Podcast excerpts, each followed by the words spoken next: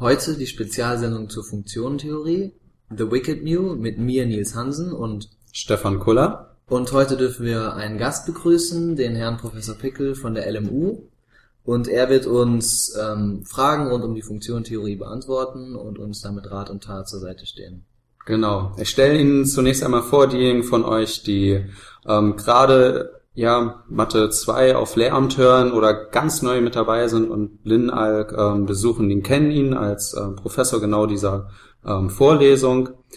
Er hat an der LMU studiert, äh, damals Physik, hat dort promoviert, aber nicht in der Physik, sondern ähm, in die Mathematik, ähm, hat dann einen Werdegang über Tübingen, Wien, Zürich hinter sich, bis er dann im letzten September zu uns als Professor gekommen ist ähm, betreut dort äh, vor allen Dingen die Lehramtvorlesungen, ähm, ist selbst in der Forschung, ähm, in der Finanzmathematik und in der Stochastik tätig und beschäftigt sich dort äh, mit Fragen aus der Physik, ähm, so mit der Anwendung, ist richtig? Herzlich willkommen.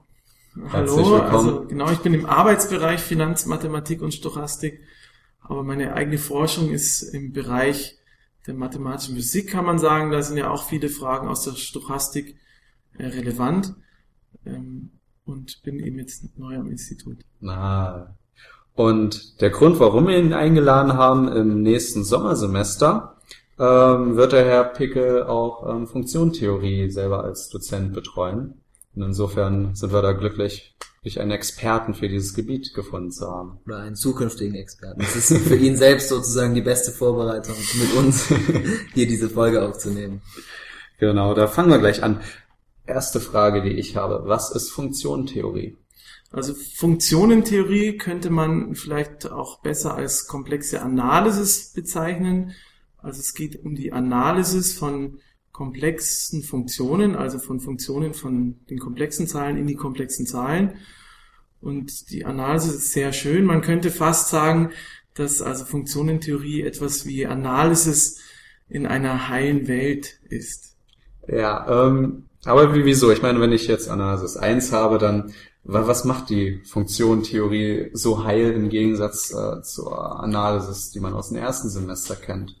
Also das Schöne an der Funktionentheorie ist, dass wenn man also Funktionen hat, die auf einem Gebiet differenzierbar sind, also man hat auch einen Differenzierbarkeitsbegriff für Funktionen von C nach C, dass Funktionen, die differenzierbar sind, dann auch mehrfach differenzierbar sind zum Beispiel, dass man sich also nicht ähm, wie in der reellen Analysis Sorgen machen muss, dass vielleicht sogar eine Ableitung gar nicht mal ähm, stetig ist und schon gleich gar nicht ein zweites Mal differenzierbar ist, sondern man kann wirklich Funktionen, die dann holomorph sind, nennt man das.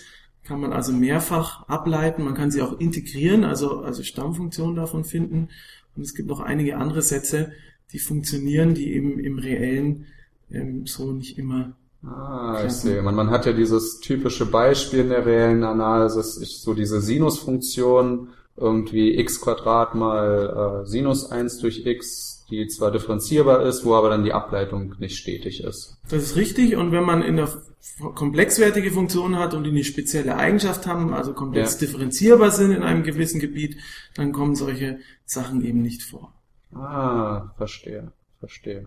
Okay, und ähm, wie, wie wär's jetzt bei, ähm, du, du hast ja gesagt, die ähm, Differenzierbarkeit ähm, ist dann dieselbe wie in der Analysis.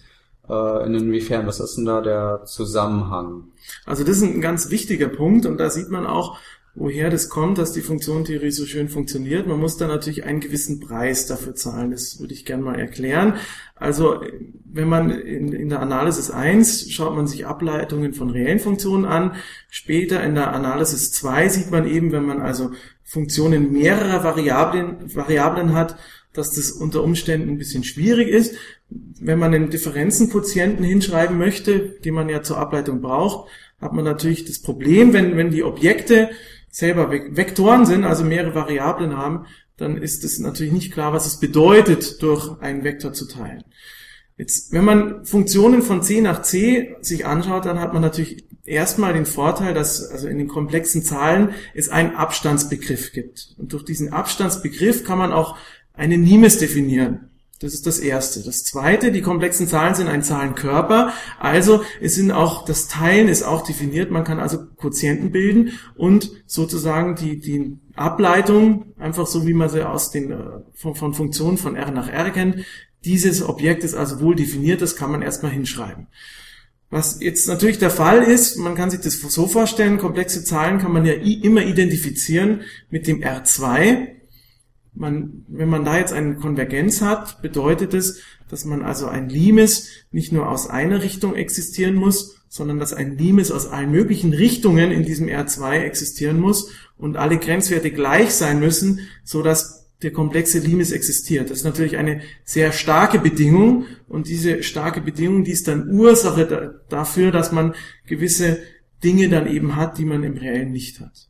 Okay, also der Unterschied zur Analysis 2 ist, wenn wir jetzt sagen wir mal den C als zweidimensionalen Vektorraum haben und dann das mit einem normalen dreidimensionalen vergleichen, äh, bei den komplexen Zahlen können wir dadurch teilen. Das heißt, in diesen Differenzenquotienten f von x minus f von y können wir dann durch x minus y äh, schreiben und müssen dann nicht äh, durch den Betrag von x minus y machen, was dann im ja, dreidimensionalen Raum nicht geht, weil wir da nicht durch Vektoren teilen können. Das ist richtig, genau. Also man benutzt hier die Körperstruktur und wenn man also hat f von x minus f von y durch x minus y, wenn f von x, f von y, x und y komplexe Zahlen sind, ist das völlig klar, was gemeint ist. Wenn das alles Vektoren ist, ist das unklar, weil was bedeutet ein Vektor geteilt durch einen anderen Vektor? Und in der Analysis 2 ist das eben das Problem oder, oder der Grund, warum man verschiedene Begriffe für die Differenzierbarkeit hat. Man hat dann also sowas wie Richtungsableitungen und solche Dinge. Und in der komplexen Analysis, wie gesagt, hat man dieses Problem nicht. Solange man natürlich Funktionen nur von einer Variable hat. Man könnte natürlich jetzt auch mehrere Variablen sich anschauen. Das wird dann wieder komplizierter. Aber zunächst mal behandelt man Funktionen mit einer komplexen Variable auch nur in den C und nicht in höherdimensionale Räume. Ah, okay. Und ähm, wenn jetzt unsere komplexe Ebene so eine ähm, zweidimensionaler reeller Vektorraum ist, ähm, ist dann halt so dieser Ableitungsbegriff, den man aus Analysis 2 kennt, dann auch derselbe aus der Funktionentheorie? Also was man braucht, ist äh, die, die, die, wenn man also jetzt eine Funktion hat, die differenzierbar ist, komplex, kann man wirklich zeigen, dass dann dieser Ableitungsbegriff, den man kennt, aus der ähm, Analysis 2 auch funktioniert, dass also alle Richtungsableitungen existieren und dass man dann auch äh, total differenzieren kann. Ah, okay. Also alles, was ähm, komplex differenzierbar ist in der Funktionentheorie, wäre dann, wenn wir das Ganze als, weil wir sagen, Vektorraum betrachten, dann auch dort äh, ableitbar. Das ist richtig und man hat dann noch zusätzliche Eigenschaften, das sind die sogenannten Cauchy-Riemannschen Differentialgleichungen, die müssen erfüllt sein. Man hat also noch eine zusätzliche Bedingung, dass das funktioniert. Wie ich vorhin gesagt habe, man muss schauen, dass die Ableitung aus allen Richtungen in Ordnung ist und der Limes gleich ist. Das ist eine zusätzliche Bedingung, die man in der Analysis von R2 nach R2 nicht hat. Und diese zusätzliche Bedingung, die man da hat, die liefert einem eben dass man all diese schönen Eigenschaften bekommt, die man in der komplexen Analysis hat und was also dazu führt, dass die komplexe Analysis eigentlich eine sehr schöne Sache ist, weil man sich gerade als Student um gewisse Sachen keine Sorgen mehr machen muss, um die man sich ja. vielleicht in der Analysis eins oder zwei Sorgen machen muss, weil gewisse Dinge einfach funktionieren, zum Beispiel eben wie das, also zweite, dritte Ableitungen existieren, wenn auf einem offenen Gebiet die erste Ableitung schon existiert oder andere Sachen, dass man Funktionen immer schön als Reihen entwickeln kann und da gibt's noch einige Beispiele. Ah, nice. Du hast vorhin von einem Opfer gesprochen. War das, war damit gemeint, diese vielen Einschränkungen oder diese vielen speziellen Vorbedingungen, die man haben muss? Das ist richtig. Also das, der Preis, den man dafür zahlen muss, dass man all diese schönen Eigenschaften hat, ist, dass also die komplexe Differenzierbarkeit selbst eine vergleichbar starke Bedingung ist. Okay. Ah, okay. Wie, ähm, wir, wir hatten ja vorhin dieses Beispiel mit der Funktion, die ähm, x Quadrat Sinus 1 durch x und ja. die an der Stelle 0 halt 0 ist, die im reellen ähm, zwar differenzierbar ist, aber dann nicht äh, stetig diffbar ist ähm, könnte man dieses Beispiel vielleicht auch in komplexen, also was passiert denn dann mit dieser Funktion, wenn man sie im komplexen betrachtet? Also man könnte natürlich jetzt sagen, man nimmt diese Funktion als komplexwertige Funktion, macht also Sinus z Quadrat mal 1 durch z Und dann sieht man, dass also diese Funktion jetzt, ich meine, das macht es natürlich nicht besser. Man kann natürlich die Probleme, die die, die existieren für eine reellwertige Funktion so, sich nicht einfach drum rumschummeln auf diese Art. Ja. Man sieht, dass diese Funktion dann in der Tat nicht die nötigen Eigenschaften hat, dass ich also sagen kann, dass sie die zum Beispiel jetzt nicht auf ganz C holomorph, sondern mhm. hat in gewissen Bereichen ein Problem, da ist die komplexe Differenzierbarkeit also dann nicht gegeben und dadurch funktionieren dann gewisse Sachen nicht, von denen wir ja wissen, dass sie nicht funktionieren. Also die zweite Ableitung kann man dann an der Null auch nicht bilden. Ah, okay, also diese Funktion ist dann einfach nicht komplex differenzierbar. Das ist richtig, ja. Ah, an der Stelle. Okay, und du hattest jetzt gerade gesagt Holomorph. Was ist das denn? Also Holomorph ist der Begriff für komplex differenzierbar auf einem gewissen Gebiet. Also es ist immer für diese meisten Sätze in der Funktionentheorie ist es wichtig, dass man nicht nur an einem Punkt differenzierbar ist, sondern dass man ein ganzes Gebiet, also meinetwegen das Innere von einem Kreis oder sowas hat hm. und für all diese Punkte in diesem Gebiet eben differenzierbar ist. Und eine Funktion, die also auf einem, sagen wir mal, auf einer gewissen offenen Menge überall komplex differenzierbar ist, die nennt man dann holomorph auf dieser Menge.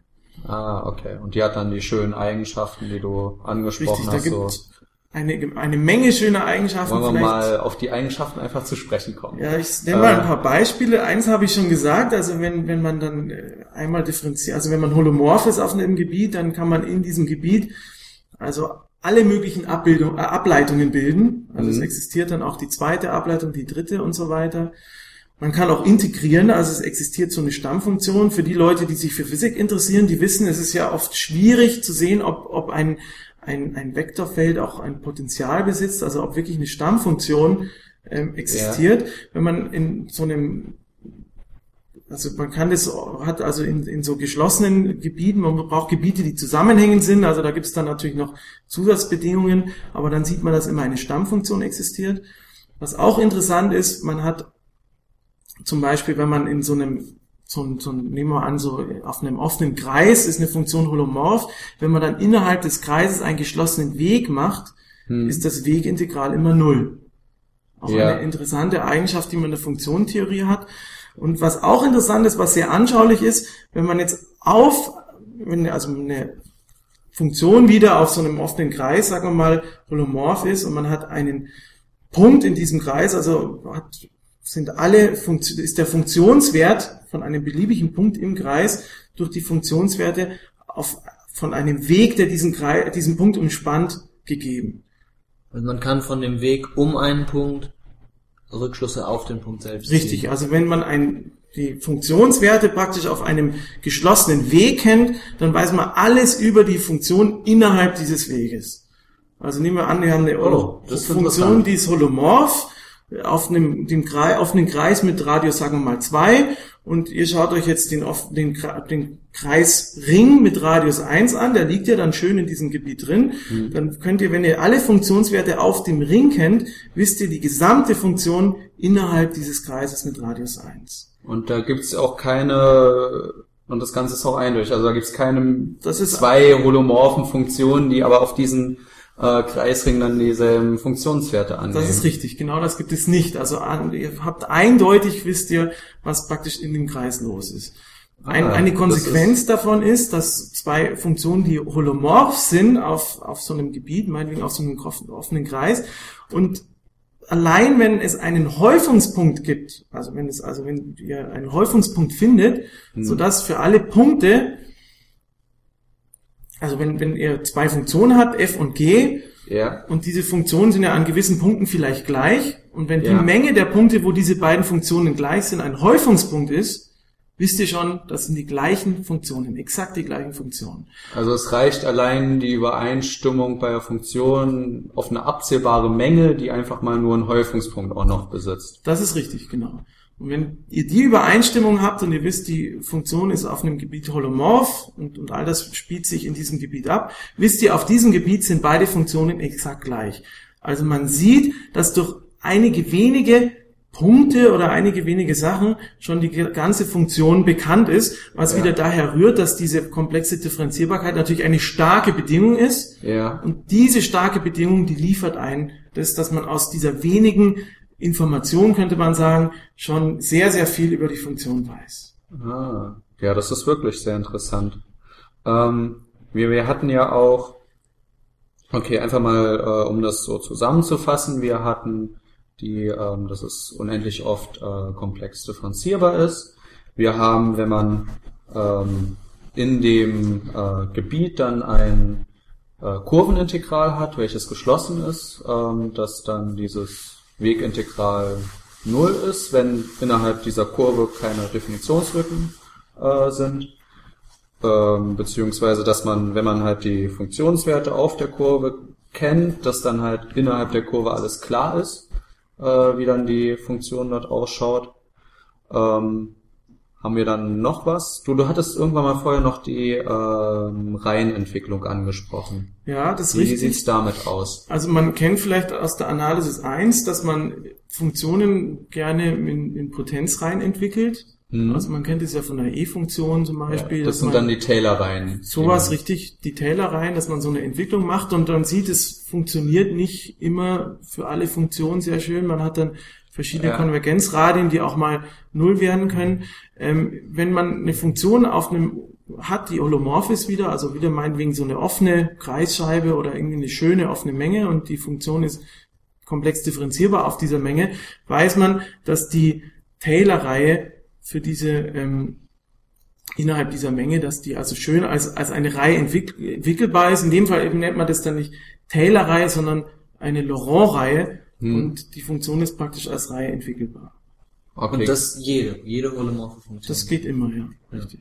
ah, okay. Und ähm, gut, wa- was ist der Unterschied so zwischen Laurent-Reihe und der Taylor-Reihe, den die Leute jetzt aus dem ersten Semester kennen? Ja, bei der Laurent-Reihe ist es so, man das verallgemeinert das ein bisschen. Man nimmt da auch, also bei der bei einer Taylor-Reihe nimmt man ja nur positive Exponenten, also man macht, man entwickelt es Ja, in das ist so eine Reihe a n z minus z 0 hoch n. richtig genau und n ist immer eine natürliche Zahl. Ja. Bei der Laurent-Reihe, da lässt man auch also negative Exponenten zu, was bedeutet, dass man sogar Funktionen handhaben kann, die Singularitäten haben. Ja. Und das verallgemeinert das ein bisschen. Also man mit der Laurent-Reihe kann man noch also mehr anfangen als mit so einer Taylor-Reihe. Ja. Genau, die, die Hörer ähm, von uns, die wissen ja, in, in der letzten Folge, in der Folge 20 haben wir das äh, auch mit angesprochen. Ähm, wir verweisen einfach mal äh, auf die Folge, da wird es nochmal genauer besprochen. Ähm, gut, du hattest ähm, ja jetzt sehr viel angesprochen, was, was so die Funktionentheorie so Schönes äh, an, an sich hat. Äh, wofür kann man das Ganze verwenden? Wofür ist halt so dieses was kann man jetzt mit dieser Funktionentheorie außerhalb der Funktionentheorie machen? Also man kann funktionentheoretische Ergebnisse natürlich jetzt für die reelle Analysis benutzen. Du hast es vorhin ja versucht mit so einem Beispiel, was bedeutet es jetzt für eine reellwertige Funktion? Ja. Und in der Tat gibt es Beispiele, wo man, wenn man jetzt also die reelle Funktion einfach als komplexwertige Funktion fortsetzt, also wenn man die einfach statt der reellen Variable eine komplexe Variable zulässt und das dann als Funktion von, von, von c nach c liest, dass man gewisse Sätze aus der Funktionentheorie benutzen kann und dafür Rückschlüsse auf diese Funktionen ziehen kann. Ein Beispiel ist, was eine häufige Anwendung ist, dass man, oft kann man irgendwie reellen Funktionen schwer integrieren. Sie haben, man hat also ein Integral, meinetwegen von minus unendlich bis plus unendlich von der Funktion f von x und findet einfach keine Stammfunktion. Und eine häufige Anwendung der Funktionentheorie ist, dass man diese Funktion als komplexe Funktion auffasst, sieht, dass sie ganz ist, also auf ganz C holomorph, also überall komplex differenzierbar. Und dann macht, bastelt man sich auf geschickte Art einen geschlossenen Weg und weiß auf so einem geschlossenen Weg, wenn die Funktion jetzt wirklich überall komplex differenzierbar ist, also auch keine Singularitäten hat, dann weiß man, dass die Funktion das Integral einmal im Kreise Null ist Hm. und oft kann man dafür von Rückschlüsse auf das Integral ziehen. Es gibt dann noch den Residuensatz. Häufig haben so Funktionen dann auch eine Singularität. Man weiß also, Singularität ganz kurz ist sowas wie die Definitions, wie eine Definitions. genau das ist so eine Definitionslücke. Zum Beispiel, wenn ihr euch 1 durch z anschaut, hat es natürlich bei 0 eine Definitionslücke. Und wenn man also jetzt um so eine Definitionslücke seinen Weg drumherum legt und dann hängt das Integral von gewissen Eigenschaften, von einem gewissen Wert, den man dieser Definitionslücke zuweist, dem sogenannten Residuum ab. Wenn man also nur einmal um die Definitionslücke drumherum wandert, bekommt man als Wert von diesem Wegintegral sozusagen ein, eine gewisse Zahl, das Residuum von dieser Definitionslücke. Ja. Wenn man jetzt natürlich zweimal rumgeht, glaube ich, dann mit zwei Pi, dieser Vorfaktor. Richtig, den habe ich genau. früher vergessen. Da gibt es einen Vorfaktor, richtig. Und ähm, wenn man natürlich mehrmals darum rumläuft, kriegt man also ein Vielfaches davon. Und, Ja. und das kann man ausnutzen, um so Integrale auszurechnen, die bei Funktionen von R nach R schwierig sind. Also Ah. man überführt es in die komplexe Welt und kann dann aber Aussagen für die reellwertigen Funktionen Richtig, genau. Oder Also- sogar feste Werte rausbekommen. Genau, also man führt es in die komplexe Welt über und benutzt also die vielen schönen Sätze aus der Funktionentheorie auf eine geschickte Art und führt dann, hat dann Rückschlüsse auf die Funktion selber. Das ist ein Beispiel für eine Anwendung. Eine andere interessante Eigenschaft ist, ähm, wenn eine Funktion differenzierbar ist, ist die immer linear approximierbar. Ihr kennt es, also wenn man eine Funktion hat, die differenzierbar ist, und ihr schaut die Funktion an der f von x plus h zum Beispiel an, für ein kleines h, dann ist es in erster Näherung f von x plus die Ableitung mal h plus Terme, die dann noch wesentlich kleiner sind als, als der Betrag von h. Das gilt bei Komplexen auch, also auch wenn die komplex differenzierbar ist, ist das so. Also wir haben in, in, wenn ihr f von x plus a anschaut, also f von x plus eine komplexe Zahl, die der Ableitung entspricht, mal h, plus sehr kleine Terme. Und die Multiplikation von einer, mit einer komplexen Zahl, die kann man geometrisch auffassen als eine Drehstreckung. Die Multiplikation mit einer reellen Zahl ist eine Streckung. Ja. Und die Multiplikation mit einer Phase, also mit einem i hoch i Phi, ist immer eine Drehung um den Winkel Phi in der Ebene. Das heißt, wir haben, können das also als Drehstreckung auffassen und sowohl Drehungen als Streckungen verändern Winkel nicht.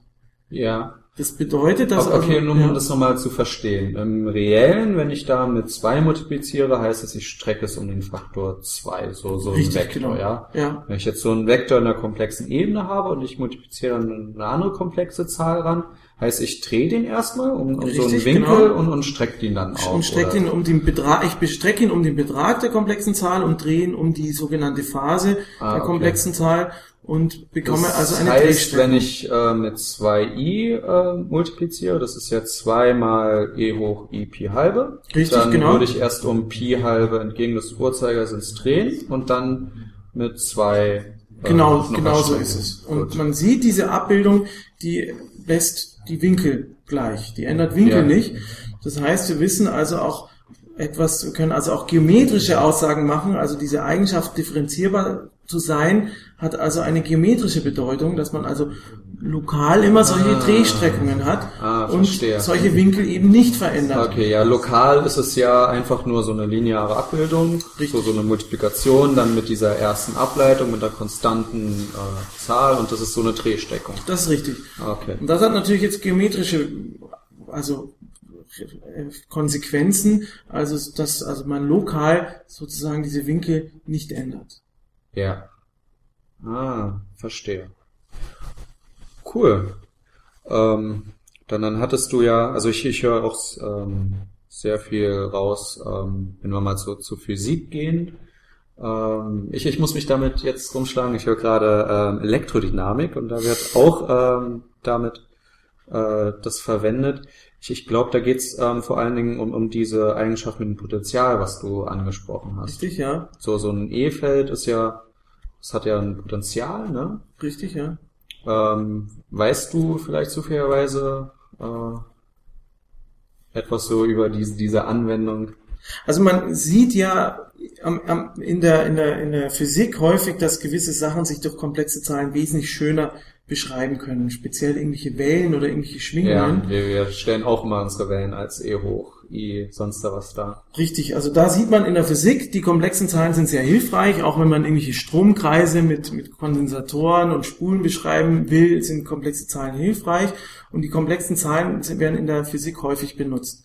Ein Beispiel, was jetzt einen so ein bisschen an die Funktionentheorie auch ranführt, ist die Eigenschaft, ähm, dass also bei komplexen, äh, bei holomorphen Funktionen der Realteil, also wir können ja die Funktion zerlegen in ein Realteil, ein Imaginärteil, das Realteil und Imaginärteil jeweils harmonisch sind. Was bedeutet das? Harmonisch heißt, dass also die, der Laplace-Operator, also die Ableitung nach x, also die zweifache Ableitung nach x plus die zweifache Ableitung nach y dass die auf die Funktion eben Null ergibt. Also der sogenannte Laplace-Operator auf die Funktion angewandt gibt ein Null. Und Funktionen, die das erfüllen, die nennt man harmonische Funktionen und die Ja. haben in der Physik, gerade wenn es um irgendwelche Schwingungen oder so geht, Ja. ähm, sind, sind die sehr wichtig. Und was natürlich interessant ist, dass in der Funktionentheorie ähm, man also rausbekommt, dass die komplexe Differenzierbarkeit, das kann man sehr einfach sehen, dazu führt, dass die Funktionen eben harmonisch sind, sowohl der Real- als auch der Imaginärteil. Ah. Heißt, jede holomorphe Funktion ist wieder harmonisch. Richtig, das ist richtig. Und das wieder jede. das ist Und richtig. Ich genau. denke, das, daran hört ihr es ja auch oft, wenn man uns immer jede und für jede Hol- und so weiter, dass das diese besonderen schönen Eigenschaften eben sind. Ja. Also man Cool. sieht es, also in der Tat diese Eigenschaft nur, ich meine, wir gehen davon aus, unser Ausgangspunkt ist wieder, um das in Erinnerung zu rufen, dass dieser Differential, also dieser Differenzenquotienten einen Limes hat, Mhm. im Komplexen, also aus allen Richtungen in der komplexen Zahlenebene existiert ein Limes und aus allen Richtungen ist dieser Limes gleich. Und das führt zu all diesen schönen Sachen, wie zum Beispiel, dass die Funktion automatisch harmonisch ist, also sowohl Ja. im Real- als auch im Imaginärteil. Und es gibt natürlich eine Menge Sachen. In der Physik ist es oft so, also man braucht nun mal Analysis in mehreren Dimensionen. Und wenn man sieht, also dass sich Analysis von R2 nach R2 durch komplexe Zahlen oft sehr schön ausdrücken lässt, weil man gewisse schöne Sätze eben dafür hat, ist das natürlich für die Physik hilfreich am Ende des Tages. Man muss natürlich hoffen, dass diese Sätze auch angewandt werden können, dass man also in der Tat holomorphe Funktionen hat und das ist natürlich dann nicht für jedes beliebige Problem gegeben. Ja. Ah, okay. Ja, lass uns mal ähm, so ein bisschen was Geschichtliches ansprechen. Ähm, ähm, ja, wie, wie ist so die Funktionentheorie entstanden? Hast du da irgendwie, wer daran, wel, welche Mathematiker waren äh, daran beteiligt, die einzelnen Sätze zu finden? Also die wichtigsten Leute ähm, sieht man schon an den Namen der Sätze. Also zu nennen wären da Cauchy und Riemann. Also es gibt da diese Cauchy-Riemannschen Differentialgleichungen, die eben der, der, der Grundstein sind. Also wenn man, wenn diese erfüllt sind, weiß man, die Funktion ist komplex differenzierbar. Also die Eigenschaft, dass dieser Limes des Differenzenquotienten ähm, existiert, ist, ist eins zu eins mit der Eigenschaft, dass ähm, die, die, die praktisch partielle Ableitung nach x, also die Ableitung in die reelle Richtung und die Ableitung in die ähm, imaginäre Richtung jeweils existieren und zusätzlich diese Cauchy-Riemannschen Differentialgleichungen erfüllt sind. Und da sieht man schon die Namen Cauchy und Riemann, die sind hier wichtig. Auch Weierstrass wäre zu nennen als eine wichtige Person. Es gibt auch den Riemannschen Abbildungssatz, wo der Name Riemann nochmal auf, auftaucht, wo es, äh, wo die, ähm, der, der Einsatz aus der Funktionentheorie ist. Und das sind wohl die wichtigsten Persönlichkeiten. Ah, okay. Dann ist ja die Funktionentheorie auch ähm, recht jung. Also Cauchy, Weierstrass, die ordne ich immer so 19. Jahrhundert ein. Ähm, du hast ja auch nicht von Euler oder so gesprochen, und insofern Das ist richtig. dann Klar, Euler war natürlich für die Entwicklung der komplexen Zahlen eine wichtige Person, aber jetzt für die Funktionentheorie, also Analysis mit komplexen Zahlen, ist es wirklich so, wie du gesagt hast, es ist also ein relativ junges Gebiet, hm, obwohl die Analysis an sich ja natürlich nicht sehr alt ist. ja, jung so in, im Gegensatz zu anderen Gebieten der Ja, Mathematik. Wir reden auch noch von über 100 Jahren. Das, Ja. das müsste man mal anderen Wissenschaften sagen. Ja, jung, jung im, äh, im, im Kontext. Richtig, jung im Kontext. Ähm, ja, ähm, was lässt sich vielleicht noch sagen? Wir, wir hatten die Anwendungen jetzt der Funktionentheorie, vor allen Dingen in der Physik. Ähm, was können Mathematiker mit der Funktionentheorie äh, außerhalb der Funktionentheorie machen? Ja, wo ist so Zusammenhang zu, zu anderen Disziplinen oder, oder starke Anwendung in anderen Disziplinen? Also man hat, glaube ich, ein paar Beispiele schon gesehen. Also außer dass die Funktionentheorie natürlich ein sehr ästhetischer, schöner Bereich für sich selber ist mit diesen interessanten, netten Eigenschaften, haben wir gesehen, es gibt natürlich einen Zusammenhang mit der Analysis im Reellen. Das sieht man sofort. Es gibt einen Zusammenhang mit der Geometrie. was eben aus dieser Eigenschaft kommt, dass also die Multiplikation mit einer komplexen Zahl diese geometrische Bedeutung hat, dass es eine Drehstreckung ist. Also sieht man, dass gewisser Zusammenhang mit der Geometrie auch ist. Also es gibt auch die sogenannte komplexe Geometrie, mit der ein enger Zusammenhang besteht. Es ist auch so, dass man den Fundamentalsatz der Algebra sehr schön mit der Funktionentheorie beweisen kann, mit, mit Methoden aus der Funktionentheorie. Also der mhm. Fundamentalsatz, der besagt, dass jedes Polynom im Komplexen eine Nullstelle hat. Ja. Und dadurch, man kann, also wenn man so eine Nullstelle hat, jetzt immer Polynomdivision machen, also jedes ähm, Polynom im Komplexen in Linearfaktoren zerfällt. Dieses, diesen Satz kann man also mit Methoden der Funktionentheorie auch schon beweisen. Ah, das ist interessant. Ja, ich weiß, damals war, ähm, als wir das in Algebra hatten, das, das war ziemlich groß, oder ich glaube sogar, die hatten uns gesagt, wenn man es irgendwie herleitet, dann meistens über die Funktionentheorie. Äh, okay. Gäbe es noch, weil wir, wir haben ja schon ein, zwei Sätze angesprochen, gäbe es quasi noch so ein, so ein also das sind die kanonischen Sätze, die ihr alle mal gehört haben müsst. Und wenn einer euch jetzt in der Reihe gar nichts sagt, dann schnell nachschauen. Für Leute, die Funktionentheorie hören, genau, also die Sätze die ja aus der Funktionentheorie. Unsere, unsere Sendung hier vielleicht mal irgendwann in der Prüfungsvorbereitung sich anhört. Richtig. Also wichtig ist natürlich der koschische Integralsatz, den haben wir ja schon genannt. Mhm. Das ist also eine Sache. Dann der Residuensatz, das ist ein wichtiger Satz.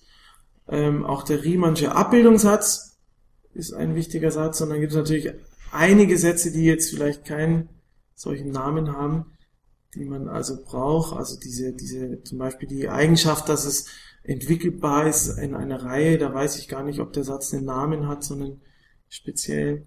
Also da gibt es noch einige Sachen, die man mit so einem Namen vielleicht nicht versehen kann.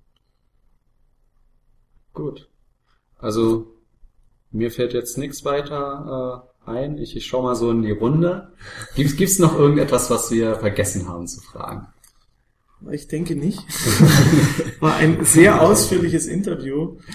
Ich denke, dass das für die Studenten schon hilfreich ist, um einen Überblick wenigstens zu bekommen, was sie denn so erwartet dann in der Funktionentheorie. Ja, ihr könnt ja auch, ich meine, ihr, ihr wisst, wie man mit, mit äh, MP3-Files umgeht und so weiter. Ihr könnt auch, das ging schon bei der alten Kassette, ihr könnt ja jederzeit auf Pause drücken, ähm, irgendwelche Fachbegriffe, die wir benutzt haben, weil sie uns schon in Fleisch und Blut übergegangen sind, kurz nachschlagen, ähm, sodass ihr dann hoffentlich... Ja, da sind wir wieder beim alten Thema, dass wir die Hinweise gerade zum Schluss geben. Ja, ja. Wenn, wenn jemand bis hierher ja. durchgehört hat, also wenn ihr euch das nochmal neu anhört, dann ihr könnt auch Pause drücken vor zehn Minuten.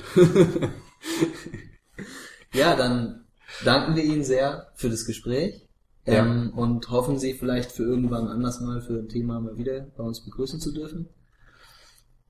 Sehr gerne. Ich danke euch im Namen der Studenten, dass ihr ihnen also das bereitstellt so, aber ich denke, dass das für den einen oder anderen ja vielleicht doch hilfreich sein kann. Genau. Okay, dann ähm, verabschieden wir uns auch von euch, liebe Hörer, und wir ähm, hören uns dann bei einer nächsten Folge von The Wicked Mirror. Ciao. Tschüss.